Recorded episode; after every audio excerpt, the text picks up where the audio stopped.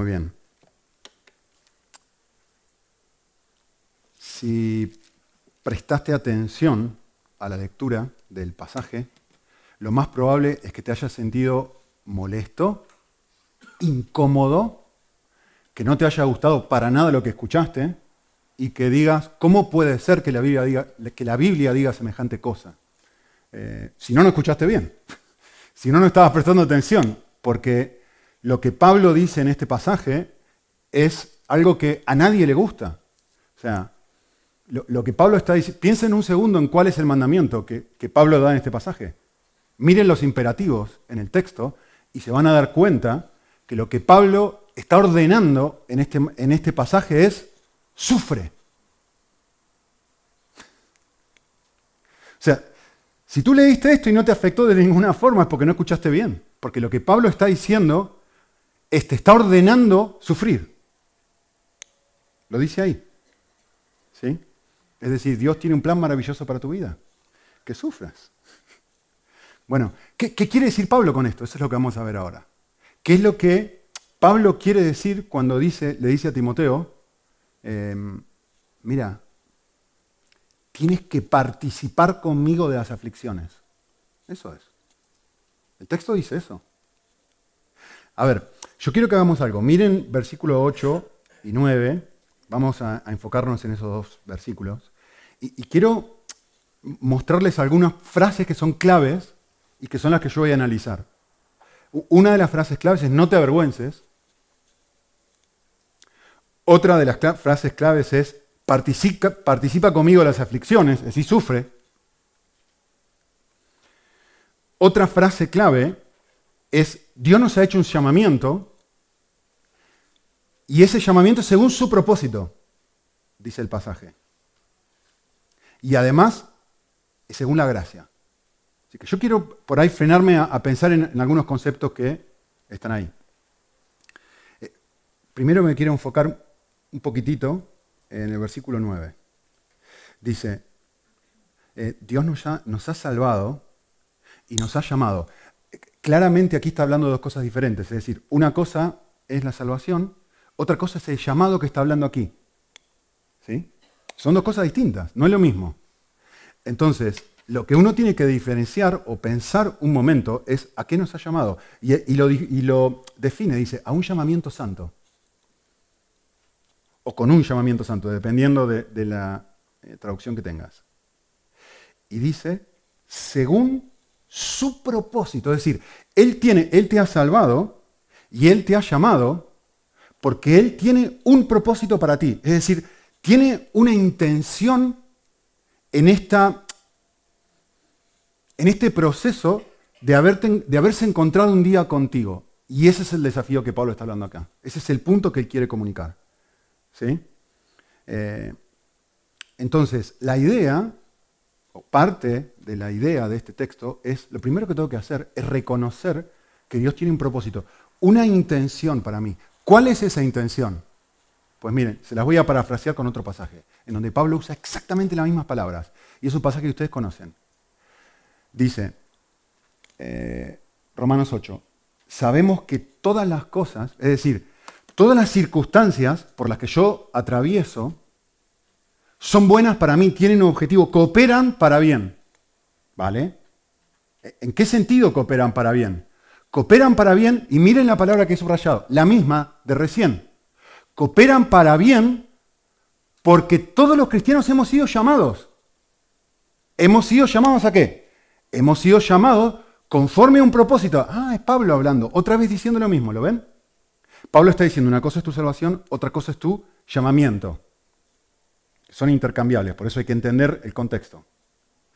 ¿De qué llamado está hablando? Bueno, del llamado de Dios específico a un propósito que tiene. ¿Cuál es ese propósito? Lo sigue diciendo en el versículo 29. Ser hechos conforme a la imagen de su Hijo. Aquí lo menciona como un llamamiento santo.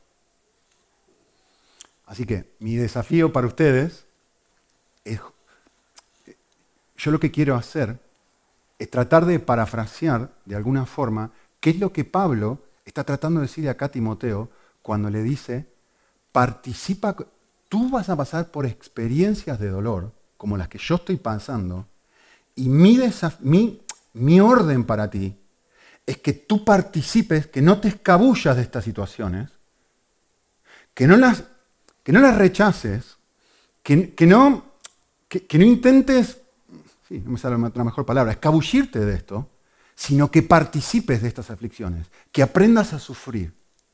¿Sí? El propósito de Dios tiene que ver con aprender a dejarme cambiar por las circunstancias. Ese es el desafío. En cierta forma, eso es lo que Pablo está proponiendo aquí. Tú tienes que entender que, como dijo en Romanos, que estas circunstancias cooperan para bien si tú entiendes el propósito que Dios está tratando de lograr en ti a través de esas circunstancias. Sufrir la experiencia de transitar la situación que yo quisiera evitar, ese llamado que Dios nos hace, que se corresponde con el propósito que Él tiene para nosotros. Y tu desafío y mi desafío es comprender, ok, Dios tiene un propósito, Dios tiene una meta para conmigo. Esa meta es hacerme a imagen de Jesús. Hay circunstancias que yo atravieso en mi vida, como las que compartía Rafa hace un momento. No puedo encontrar un, nuevo piso, un nuevo apartamento. Y yo tengo que tener una actitud interna de corazón en donde yo empiezo a interpretar esas circunstancias de sufrimiento como algo que Dios ha permitido, que tienen el regalo de enseñarme y cambiarme en una persona que yo no soy, en una persona similar a Jesús. Entonces, es el desafío de cambiar de cosmovisión, es aprender a dejarme cambiar y ser transformado por las circunstancias. Eso es lo que Pablo está diciendo aquí. Eso quiere decir sufre. No quiere decir ser masoquista, no quiere decir aguanta, quiere decir Dios te ha llamado, Dios está en control, Dios tiene un propósito y tú tienes que transitar esta experiencia de dolor con este propósito en mente para que esas circunstancias te transformen y te hagan conforme a la imagen de su Hijo. eh,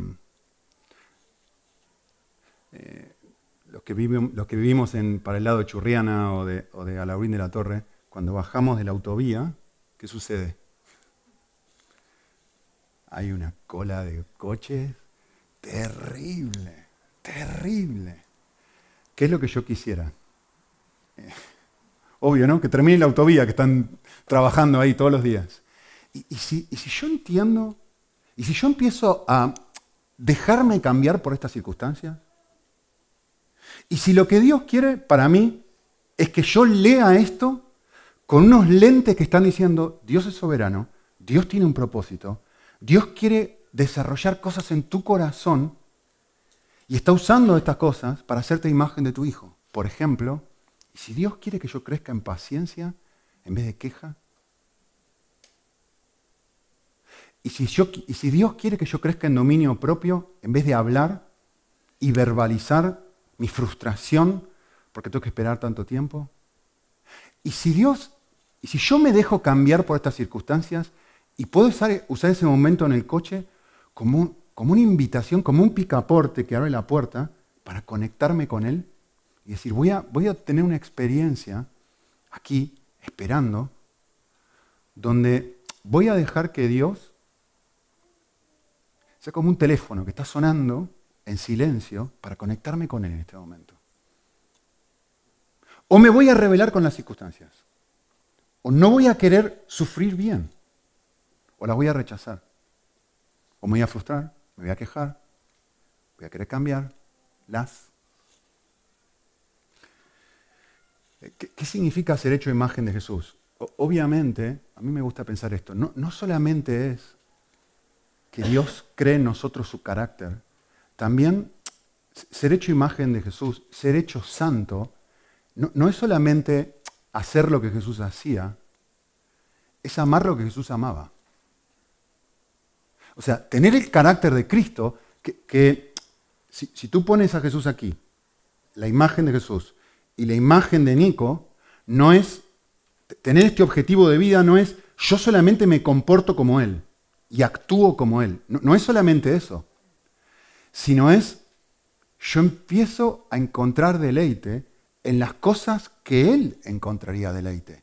Y permito que las circunstancias adversas me ayuden a mí, sean un educador que me permiten mirarlo a Él, mirarme a mí y decir, estamos empezando a amar lo mismo. Mi estoy empezando a coincidir con el propósito que Dios tiene para estas circunstancias en mi vida y estoy dejando que estas circunstancias me transformen en alguien santo en el sentido amplio de la palabra. No solamente, como digo, en carácter, que sí, sino también en aquello que mi corazón ama y atesora.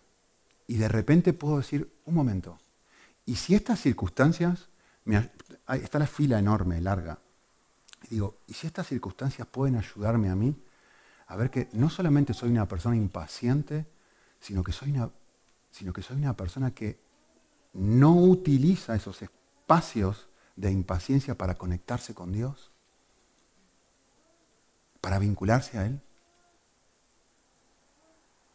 Y si me empiezan a mostrar, pero un momento, a mí no me causa deleite caminar con Dios a lo largo del día.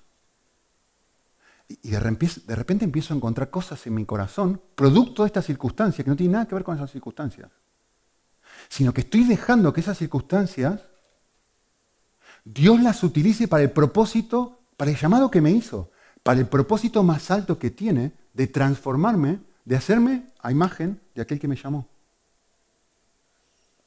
Así que quizás la pregunta que uno puede hacerse constantemente es, cómo esta experiencia puede ayudarme a alinearme con el gran propósito que Dios tiene para mí. Cualquier circunstancia que voy atravesando.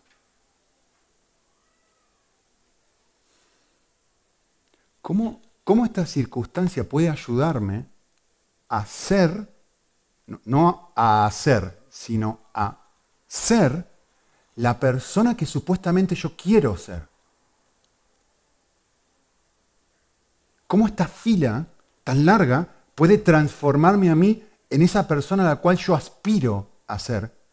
Porque tengo la misma aspiración y el mismo propósito de vida que Dios tiene para mí. Yo aspiro a ser como Él y voy a dejar que todo esto sea un elemento transformador que Dios usa para lograr el propósito que Él tiene para mí que supuestamente yo también tengo. La pregunta es, ¿quiero ser como Jesús? La pregunta es, ¿es ese mi, sueño, mi llamado? ¿He escuchado ese llamado? Em, hay algo que me llama mucho la atención. Le dije que hay varias palabras claves que vamos a mirar acá. Pero, hay algo que me llama mucho la atención y que nunca deja de sorprenderme.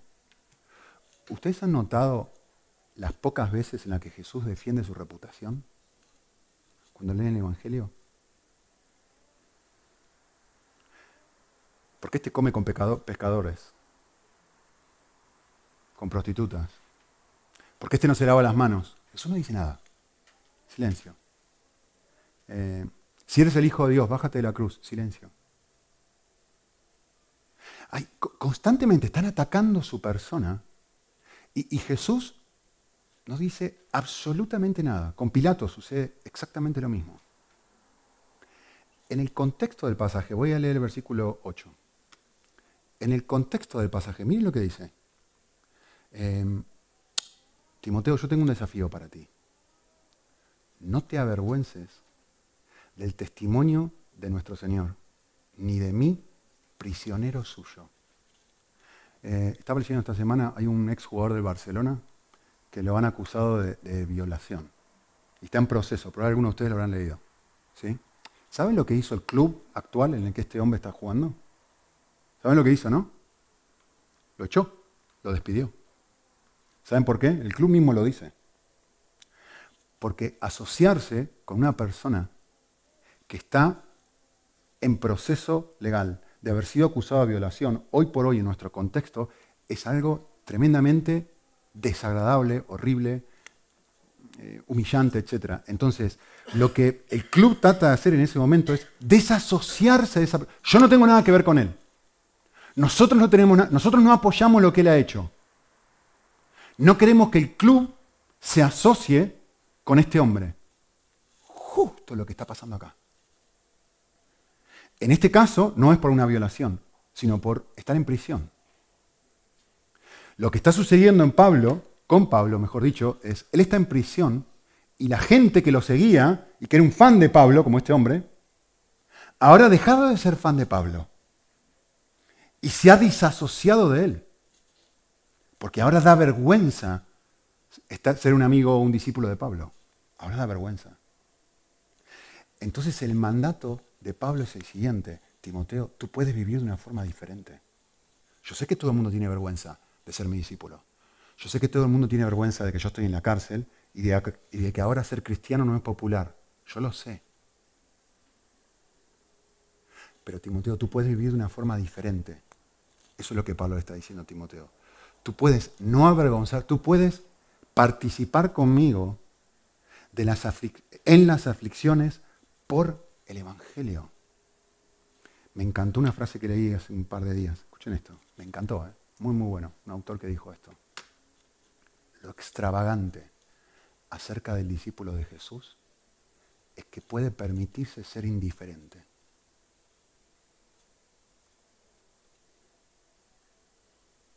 Piensen. Esto es, lo que, esto es lo que Pablo le está diciendo a Timoteo. Yo sé que tu tentación va a ser avergonzarte. Pero tú, como Cristo, siendo igual a Él, tú tienes la capacidad de poder permanecer indiferente a la burla, al rechazo, a la vergüenza, Tú tienes una capacidad que otros no tienen. Y ahora va a explicar justamente cómo hacer eso. Eh, tú tienes la oportunidad, Timoteo, de dejar que estas circunstancias, de participar conmigo en las aflicciones del Evangelio, y lo dije antes. ¿Por qué? Porque tú tienes un llamado según un propósito. Porque tú has sido llamado, Timoteo, a parecerte a este que cuando lo atacan no se defiende. Que cuando lo malinterpretan se queda callado. Tú puedes, tú has sido llamado a esto, a esto mismo. Este es tu desafío. Vale. La pregunta que tenemos que hacernos es cómo.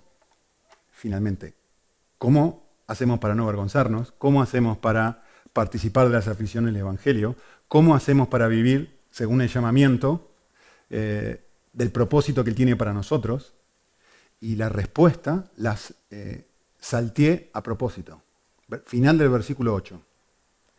Dice, por tanto no te avergüeces de dar testimonio a mí, sino participa conmigo de las aflicciones por el Evangelio. Y miren esto, según el poder de Dios. Acá está la capacidad. ¿Cómo hago yo para vivir esto? Eh, subrayé a propósito de esto, miren, de Dios. ¿Saben por qué? Porque esto es un derivativo.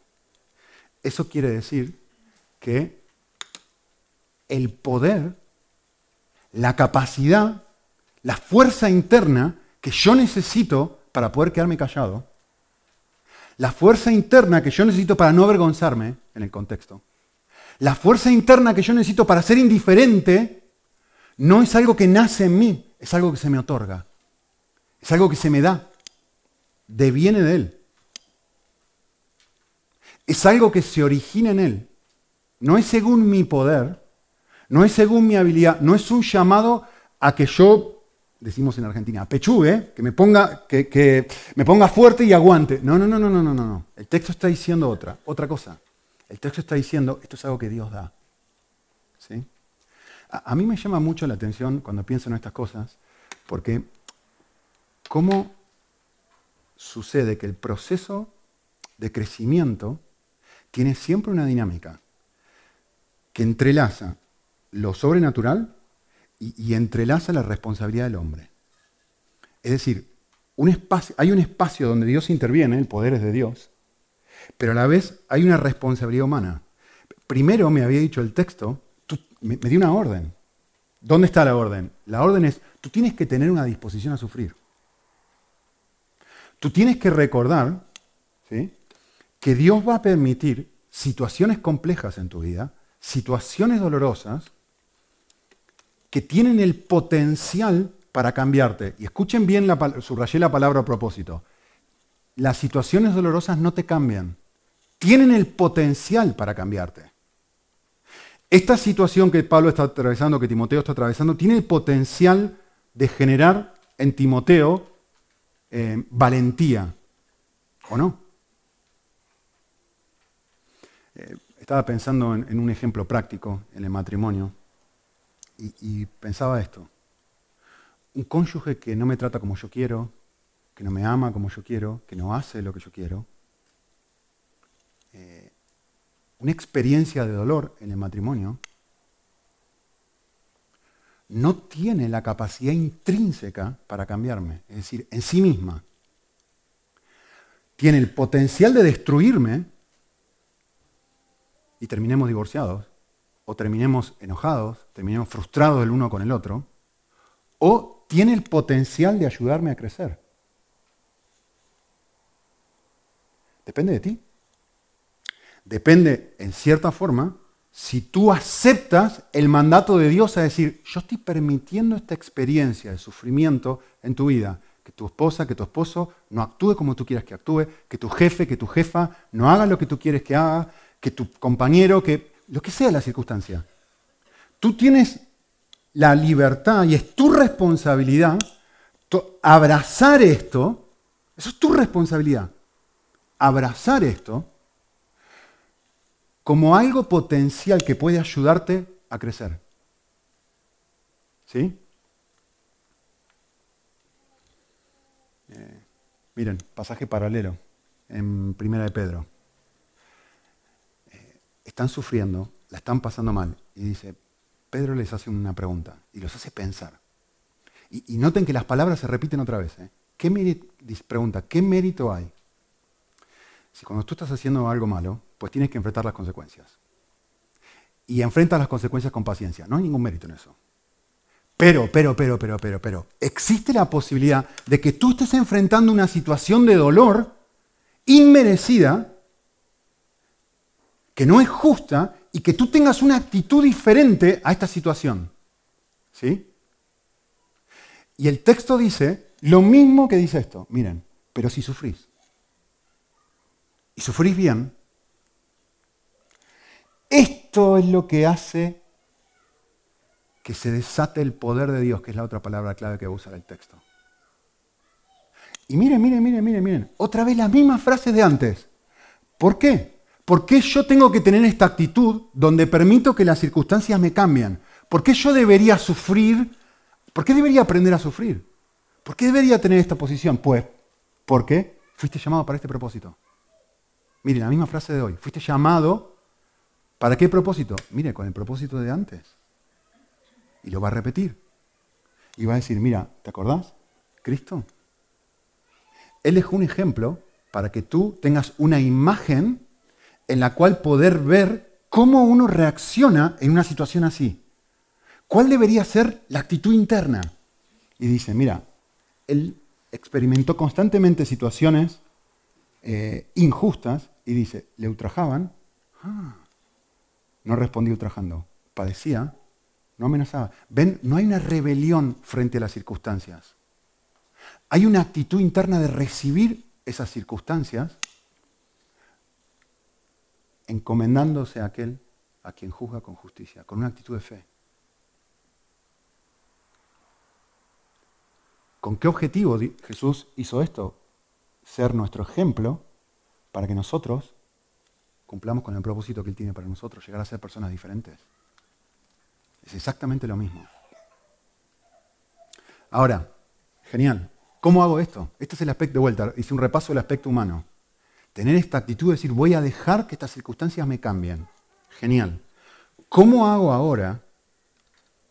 ¿Cómo hago ahora para apropiarme del poder de Dios?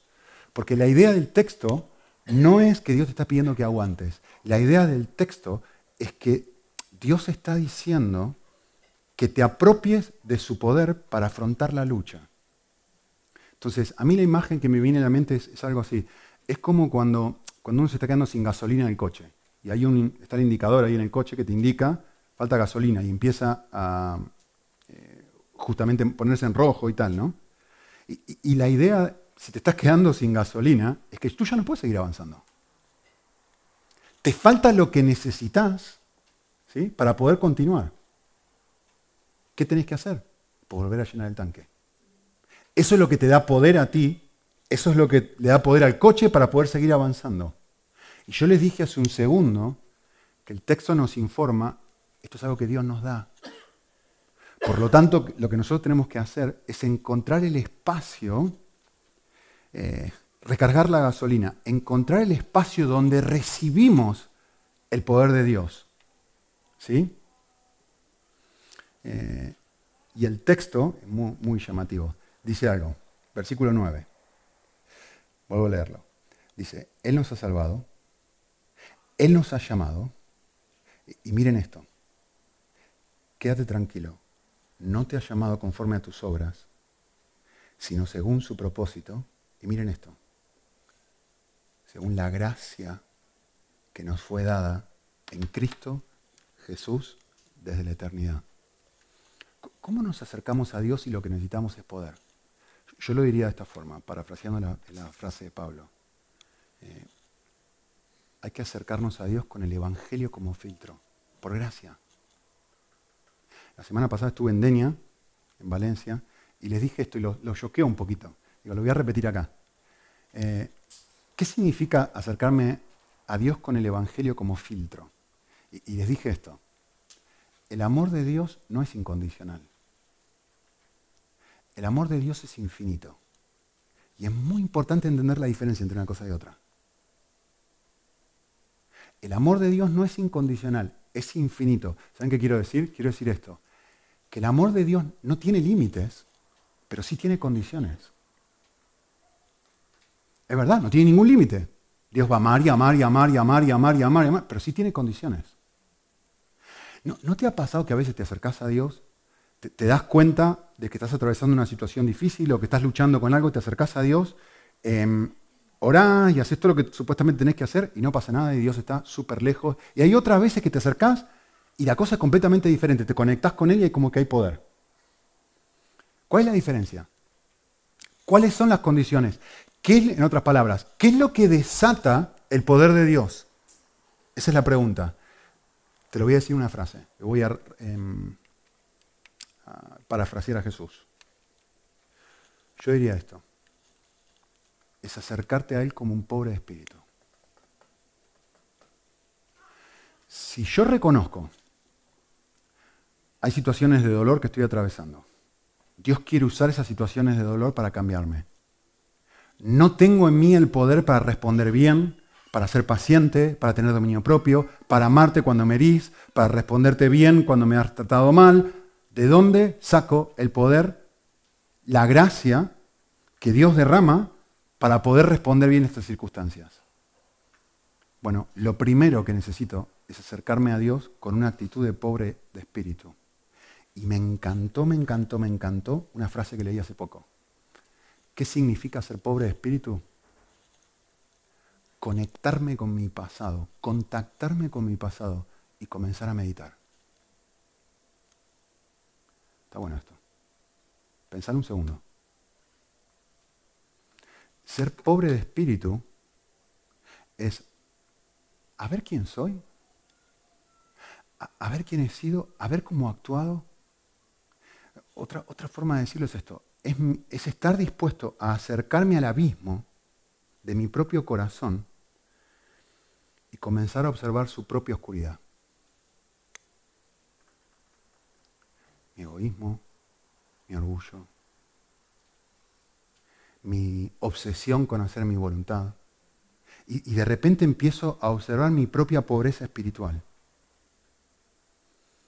Eh, quisiera hacer esto. Estaba tratando de encontrar una frase para comparar ambas cosas y no, terminé de encontrar una frase idónea, pero, pero quisiera hacer esto. Hay una forma sana y una forma insana de hacer esto.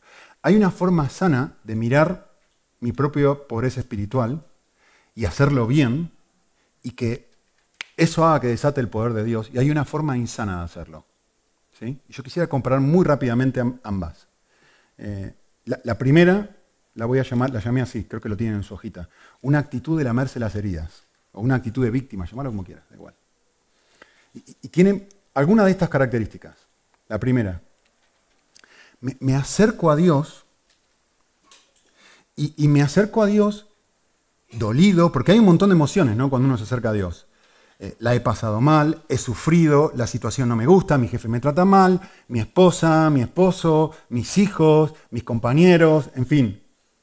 Me acerco a Dios con mis dolores y en realidad lo que realmente me duele es lo que otros me han hecho. Entonces, vengo a Dios y, veo mi pobreza, veo, sí, sí, yo también mal, actué mal. En cierta forma, acepto mi error, sí, sí, yo también, pero yo vengo delante de ti, Señor, pero a mí lo que me duele es lo que hizo ella. A mí lo que me duele es lo que hizo él. Lo que realmente genera el mayor dolor en el corazón es eso. El marido, el jefe, la esposa, el vecino, el compañero, quien sea. Algo que caracteriza esta actitud es, quizás yo no mencione esto en oración, piensen en un encuentro con Dios, ¿no? Donde uno está tratando de orar y la oración no pasa del techo. Quizás yo no diga esto, no lo verbalice, pero dentro de mi corazón observo las circunstancias de dolor, observo lo que me ha pasado, observo lo que me toca, observo mi parte y encuentro excusas, pretextos, razones. ¿Y, saben lo que produce esto cuando, cuando uno tiene esta actitud? Me desorienta, porque entonces empiezo a pensar, ¿por qué Dios permite estas cosas? ¿Por qué permite que me pase esto? ¿Saben por qué? Lo voy a decir en un momento de vuelta. Porque he perdido el norte. Me he olvidado del propósito de Dios para mi vida. He dejado de abrazar las circunstancias, de sufrir y tomar las circunstancias y dejar que las circunstancias me transformen y me cambien en alguien que no soy. Cuando me acerco así, hay una doble dinámica que sucede que es muy, muy, muy interesante. Por un lado, en mi orgullo, sé que he hecho algo malo y no me puedo perdonar. No me puedo perdonar por haber hecho eso, sea lo que sea que hice. O en mi ceguera, creo que Dios no puede perdonarme. O, por lo menos no siento su perdón. Digo que sí que me perdona, pero no lo siento dentro mío. ¿Sí? Es justo lo que el pasaje va a decir en un segundo. No hay una no me acerco a Dios con el evangelio como filtro. El resultado es que termino mi encuentro con Dios desanimado, lejos de Él, vacío, sin haber experimentado su amor, es decir, sin poder. Tú tienes que participar de estas experiencias de dolor, pero con poder, ojo. Con poder. Vale. ¿Cuál es una actitud de pobreza espiritual genuina? Es una actitud interna en donde empiezo a llorar, pero dejo de llorar por lo que el otro me ha hecho, aunque duela, pero empiezo a llorar por no poder cambiar. Yo sé que lo que me dijo fue doloroso. Yo sé que mi jefe me trató mal, pero yo me envenené. No le hablé más.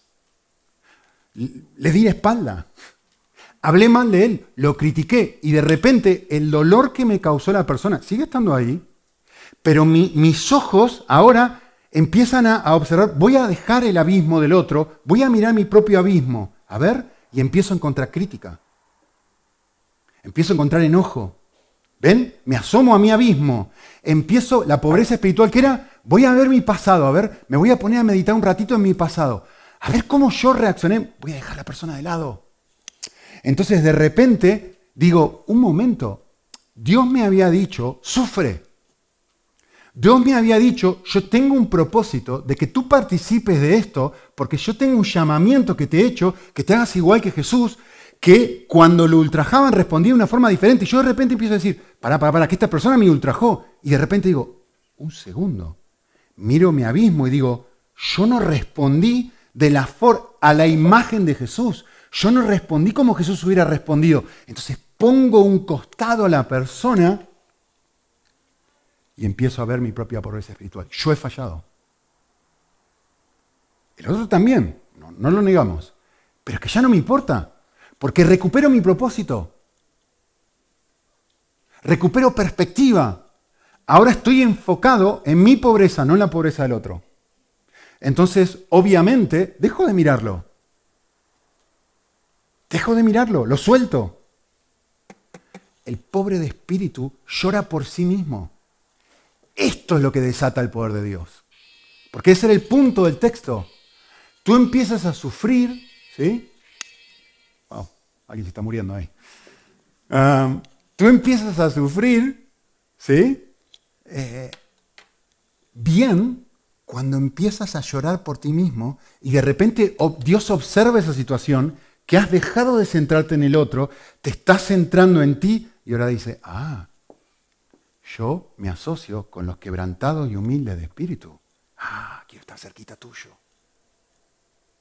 Y de repente tienes un poder nuevo para sobrevivir la experiencia y solventarla de una forma completamente diferente. Un pobre de espíritu lo que hace es excluye toda explicación de su comportamiento, de su actitud. ¿Por qué? Porque está mirando su abismo. Se está mirando a sí mismo.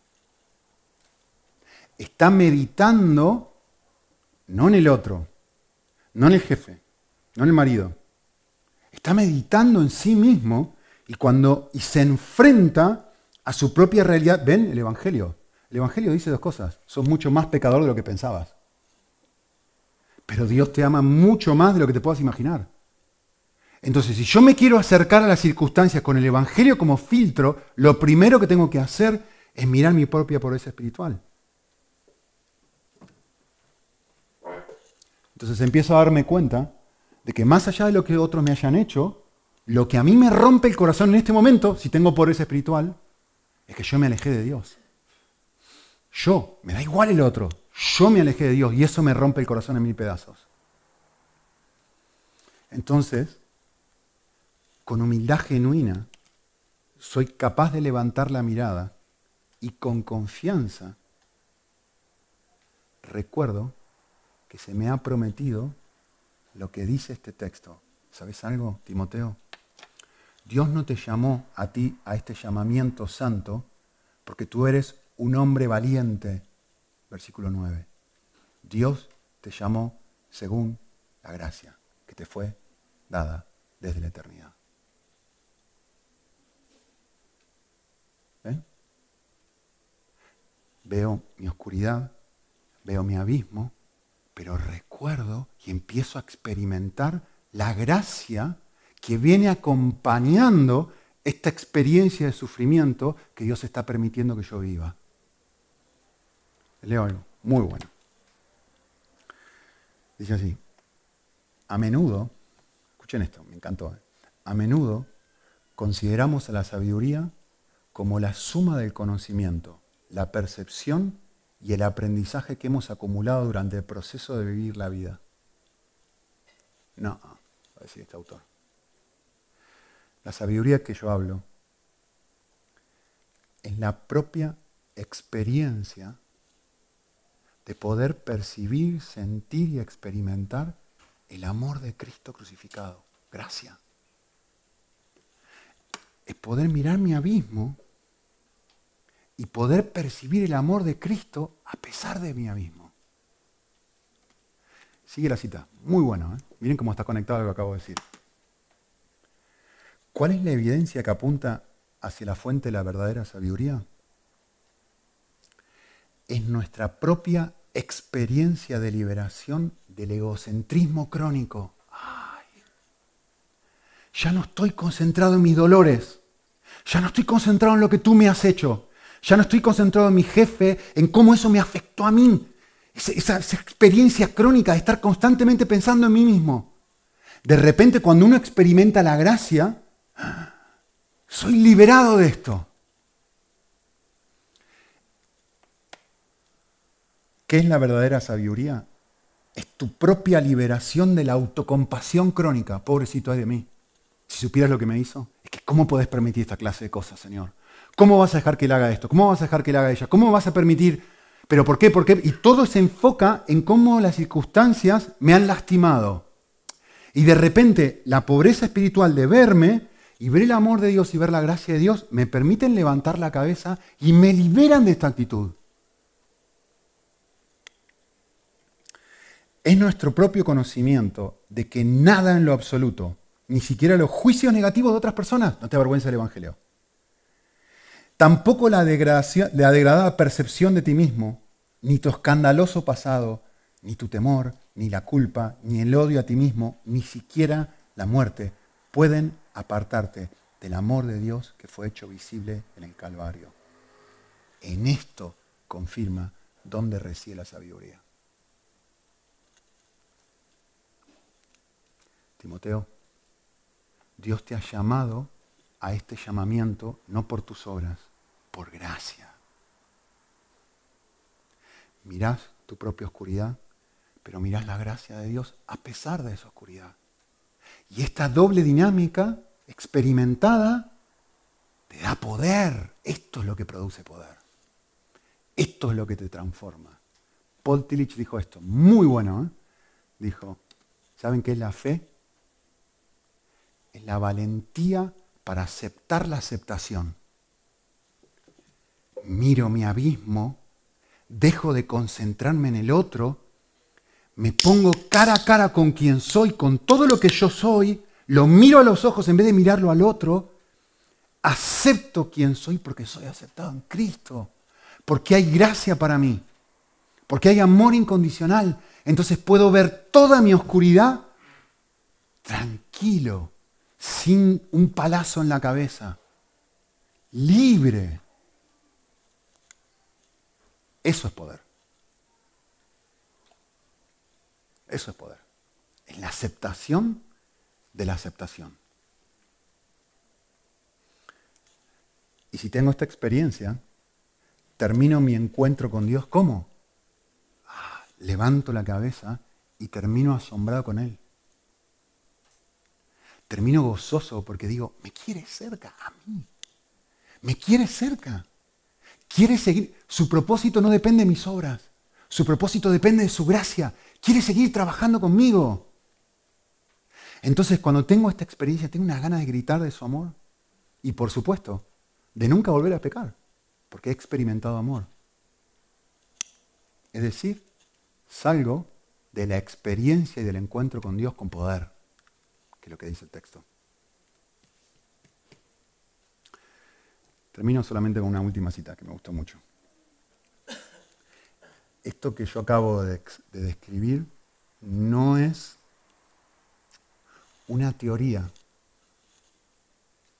No es una teoría. Escuchen bien, ¿eh? Es un encuentro. No es saberlo, es encontrarte con Él. El llamado de Jesús no es ven a la reunión de oración, ven a la iglesia, ven a leer la Biblia. El llamado de Jesús es ven a mí. Entonces, el poder ilimitado del Espíritu Santo se desata con una fuerza asombrosa. Cuando me encuentro con Él. Oramos un momento.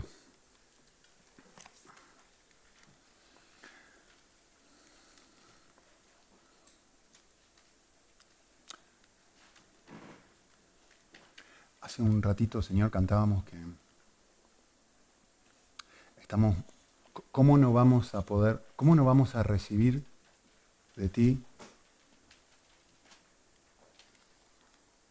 ¿Cómo vamos a recibir de ti solo las experiencias positivas y no las negativas? ¿Cómo voy a tener una actitud tan ciega de, solamente recibir lo que yo entiendo como bueno para mí cuando tú entiendes como bueno eh, algo distinto y algo que temporalmente duele, pero que eventualmente me transforma en la clase de persona que quiero ser. ¿Cómo entonces no voy a tener una actitud de recibir tanto el bien como el mal que sucede en mi vida? Señor, quisiéramos juntos pedirte que nos ayudes a tener una actitud de aprender a sufrir sanamente, sabiamente, bíblicamente, eh, recordando el propósito precioso de convertirnos en alguien que no somos y de regalarle, la regalarle a la experiencia e-, el encuentro de lo humano y lo, y lo divino. Asumir mi responsabilidad de tener la actitud correcta y a la vez recibir de ti el poder que necesitamos para, para justamente vivir de una forma que jamás podríamos. Gracias por un amor que no tiene paralelo. Gracias porque juntos podemos ver nuestro abismo sin vergüenza, con eh, un amor infinito que no tiene paralelo. En Cristo Jesús.